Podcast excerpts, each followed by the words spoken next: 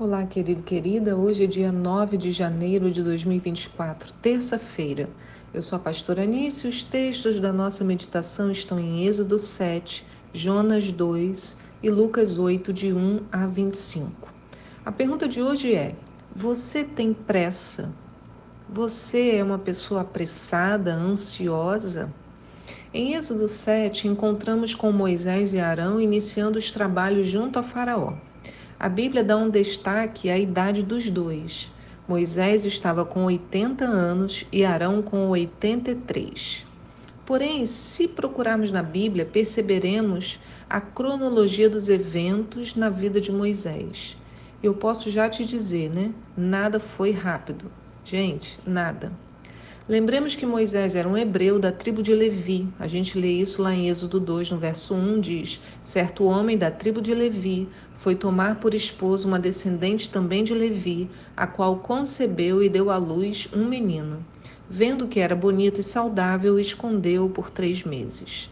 Então, depois que nasceu, Moisés foi colocado em um cesto no rio, porque havia um decreto de morte é, lançado sobre todos os bebês hebreus do sexo masculino. Porém, Moisés foi encontrado pela filha de Faraó que o levou para morar no palácio logo depois que ele foi desmamado por sua mãe, permitindo nesse interim que Moisés morasse com os hebreus sob sua proteção. Então, quanto tempo Moisés viveu no palácio? O livro de Êxodo não nos conta. O que sabemos é, está lá em Êxodo 2,11, que diz que Moisés já era adulto e um dia saiu para visitar o lugar onde se encontravam seus irmãos hebreus e descobriu como era árduo e exaustivo o trabalho que eram obrigados a fazer. Observou que um egípcio espancava um hebreu indefeso. Então, para sabermos a idade de Moisés, né, quando ele fez isso, quando ele foi lá, diz que ele já era um adulto, mas não diz a idade. E é interessante isso, a gente vai precisar do Novo Testamento. Por quê? Porque um judeu chamado Estevão, presbítero da igreja, foi condenado ao apedrejamento por seguir a Jesus. E um pouco antes da sua morte, ele faz um discurso belíssimo e nele nos conta muito da história do povo de Israel e é por ele que ficamos sabendo de detalhes da vida de Moisés. E por que que Estevão sabia dessas coisas? O que, que você acha? Para aí o áudio, pensa um pouquinho, né? Por que que Estevão sabia disso?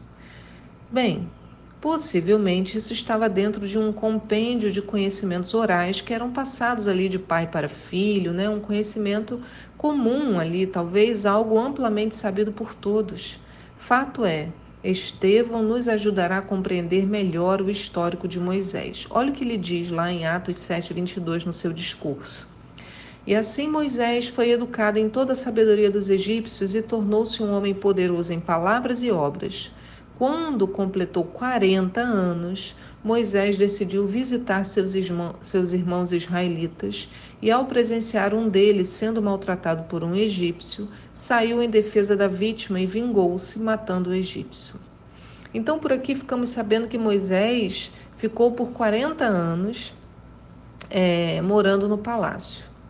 E só então decidiu sair para ver o que acontecia aos israelitas. Talvez ele tenha ido antes de alguma outra forma, né? Não sabemos. Sabemos apenas que nessa ocasião ele ficou chocado com o que viu e decidiu tomar uma providência. Então, depois desse episódio, Moisés, é, com Moisés, né, a notícia se espalha. E Moisés é jurado de morte por Faraó. E com medo das consequências, Moisés vai fugir para o deserto. Diz em Êxodo 2,15 que o faraó, tendo notícia do caso, procurou matar Moisés, mas este, fugindo da, vida, da vista de todos, foi morar na terra de Midian e lá se assentou à beira de um poço. Então, quanto tempo que Moisés ficou na terra de Midian? Novamente, o livro de Êxodo não nos dá esse detalhe. Sabemos que lá ele encontra com as filhas de um sacerdote e uma delas, Zípora, lhe é dada em casamento. Ali também Moisés vai ter um filho chamado Gerson e começa a trabalhar como pastor de ovelhas nos rebanhos do seu sogro Jetro. Enquanto trabalhava com rebanho, Moisés leva as ovelhas até o Monte Horebe, e eu já expliquei aqui para vocês que o Monte Horebe e o Monte Sinai na Bíblia designam o mesmo lugar. Alguns estudiosos fazem uma pequena distinção, falando que Horeb seria uma cadeia de montanhas, o Monte Sinai um pico dessa cadeia. Outros dizem ao contrário, né, que o Horeb seria um pico e o Sinai seria uma cadeia, a cadeia completa. Mas o fato é que ninguém sabe onde está esse monte exatamente. Sua localização ainda é desconhecida. Alguns dizem, ah, tá ali, tá aqui, mas ninguém tem ainda certeza. Né? Só que a gente sabe que esses dois nomes são intercambiáveis pela maneira como eles aparecem na Bíblia. Para você ter uma ideia, em Êxodo 2:1 fala, né? Apacentava Moisés o rebanho de Jetro, Reuel, seu sogro, sacerdote de Midian. Certo dia, conduzindo as ovelhas para além do deserto, chegou a Horebe, o monte de Deus. E ali o anjo do Senhor se revelou a ele numa chama de fogo que saía do meio de uma sarça. Moisés observou e eis que a sarça ardia no fogo, contudo não era consumida pelas chamas. Então, para sabermos quanto tempo Moisés ficou ali em Midian, trabalhando com a família do seu sogro até que ele receba, recebe o chamado do Senhor no Monte Horebe, a gente vai ter que recorrer de novo ao Estevão. Porque lá em Atos 7:30 Estevão vai falar disso. Ele fala: Então se passaram mais 40 anos quando apareceu a Moisés um anjo no deserto, próximo ao Monte Sinai. Em meio a labaredas, no espinheiro que queimava, e ao contemplar aquela cena ficou perplexo e, ao aproximar-se para observar melhor, ouviu a voz do Senhor. Então veja que Êxodo fala que Moisés chegou ao Monte Horebe, Estevão, em Atos 7, diz que ele chegou ao Monte Sinai. Então é possível usar os dois nomes ao mesmo lugar mas diz que Moisés já estava há 40 anos na terra de Midian. Então, assim que ouviu o chamado e o colocou em prática, Moisés estava com 80 anos. Como a gente vê no texto de hoje, em Êxodo 7,6 diz: Moisés e Arão fizeram como o Senhor ordenara. Moisés tinha 80 anos e Arão 83, quando intimaram a Faraó. Então, minha gente, tudo aconteceu rapidamente? Não. Como eu disse ontem, o chamado de Moisés era de longo prazo. Depois de falar com Moisés, com Faraó, Moisés guiará o povo do Egito até a terra prometida. E como sabemos, esse processo vai durar outros 40 anos. E como sabemos disso? Porque o livro de Deuteronômio narra a idade de Moisés quando morreu. Então a gente está vendo que com 80 anos ele foi falar com, falar com Faraó, correto? Então, 40 anos ele vive no palácio, 40 anos ele vive na terra de Midian. Com essa idade, então, ele vai falar com Faraó, 80 anos. E aí, lá em Deuteronômio 34, no verso 5, fala da morte de Moisés e diz assim: Sendo assim, Moisés, o servo do Senhor, morreu ali, em Moabe, como o Senhor ordenara.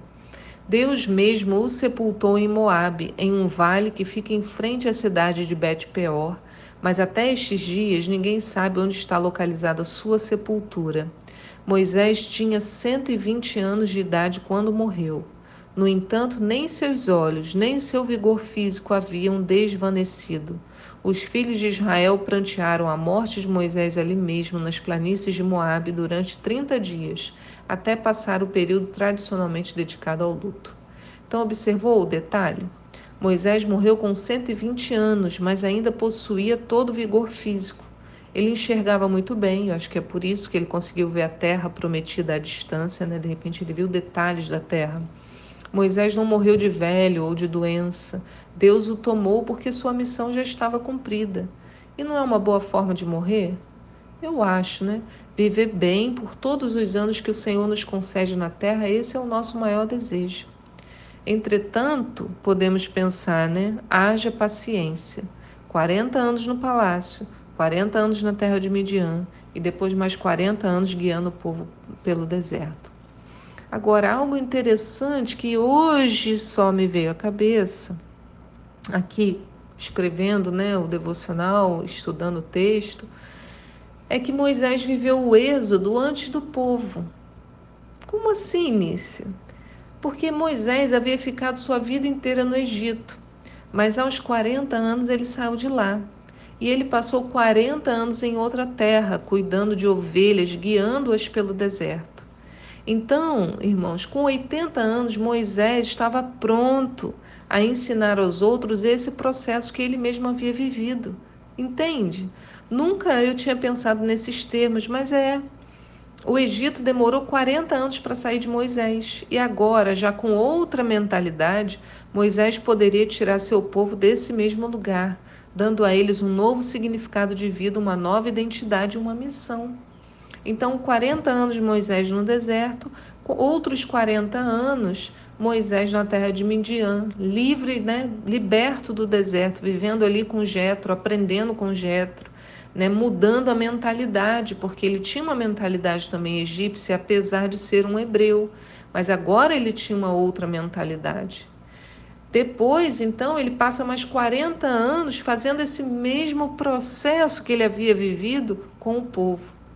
Ele passou 40 anos guiando as ovelhas de Jetro no deserto. Agora ele vai passar 40 anos guiando as ovelhas do Senhor no deserto, tirando do Egito, chegando na terra prometida. Então, nós não podemos nos apressar. Deus nos chama e tem um tempo certo para que cada coisa aconteça.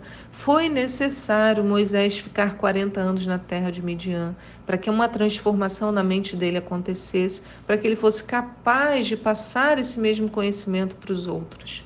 Então, há promessas que demorarão muito a se cumprir, mas não nos esqueçamos. Continuemos a orar e a crer. Nosso Deus é o dono do tempo.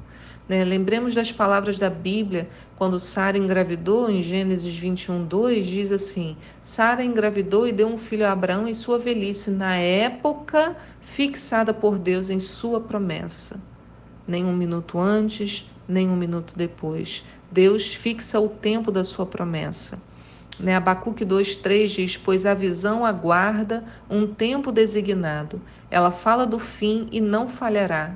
Ainda que demore, espere-a, porque ela certamente virá e não se atrasará. E eu lembro do Salmo 27, 14: Espere no Senhor, seja forte, coragem, espere no Senhor. Aleluia. Pai, nesta manhã nós te pedimos, nos ensina a aguardar o tempo fixado na promessa. Senhor, queremos caminhar conforme a tua orientação. Ah, Senhor, há tantas coisas que precisamos aprender antes de executar o chamado. E muitas vezes, Senhor, tu, tu nos está ensinando, mas nós estamos tão ansiosos para que outras coisas aconteçam. Senhor, que queremos pôr a carroça na frente dos bois. Nos ajuda, Deus, a caminhar conforme o teu tempo, sem apressarmos o teu processo. Em nome de Jesus. Amém. Fique na paz do Senhor e eu te espero aqui para um próximo devocional. Tchau!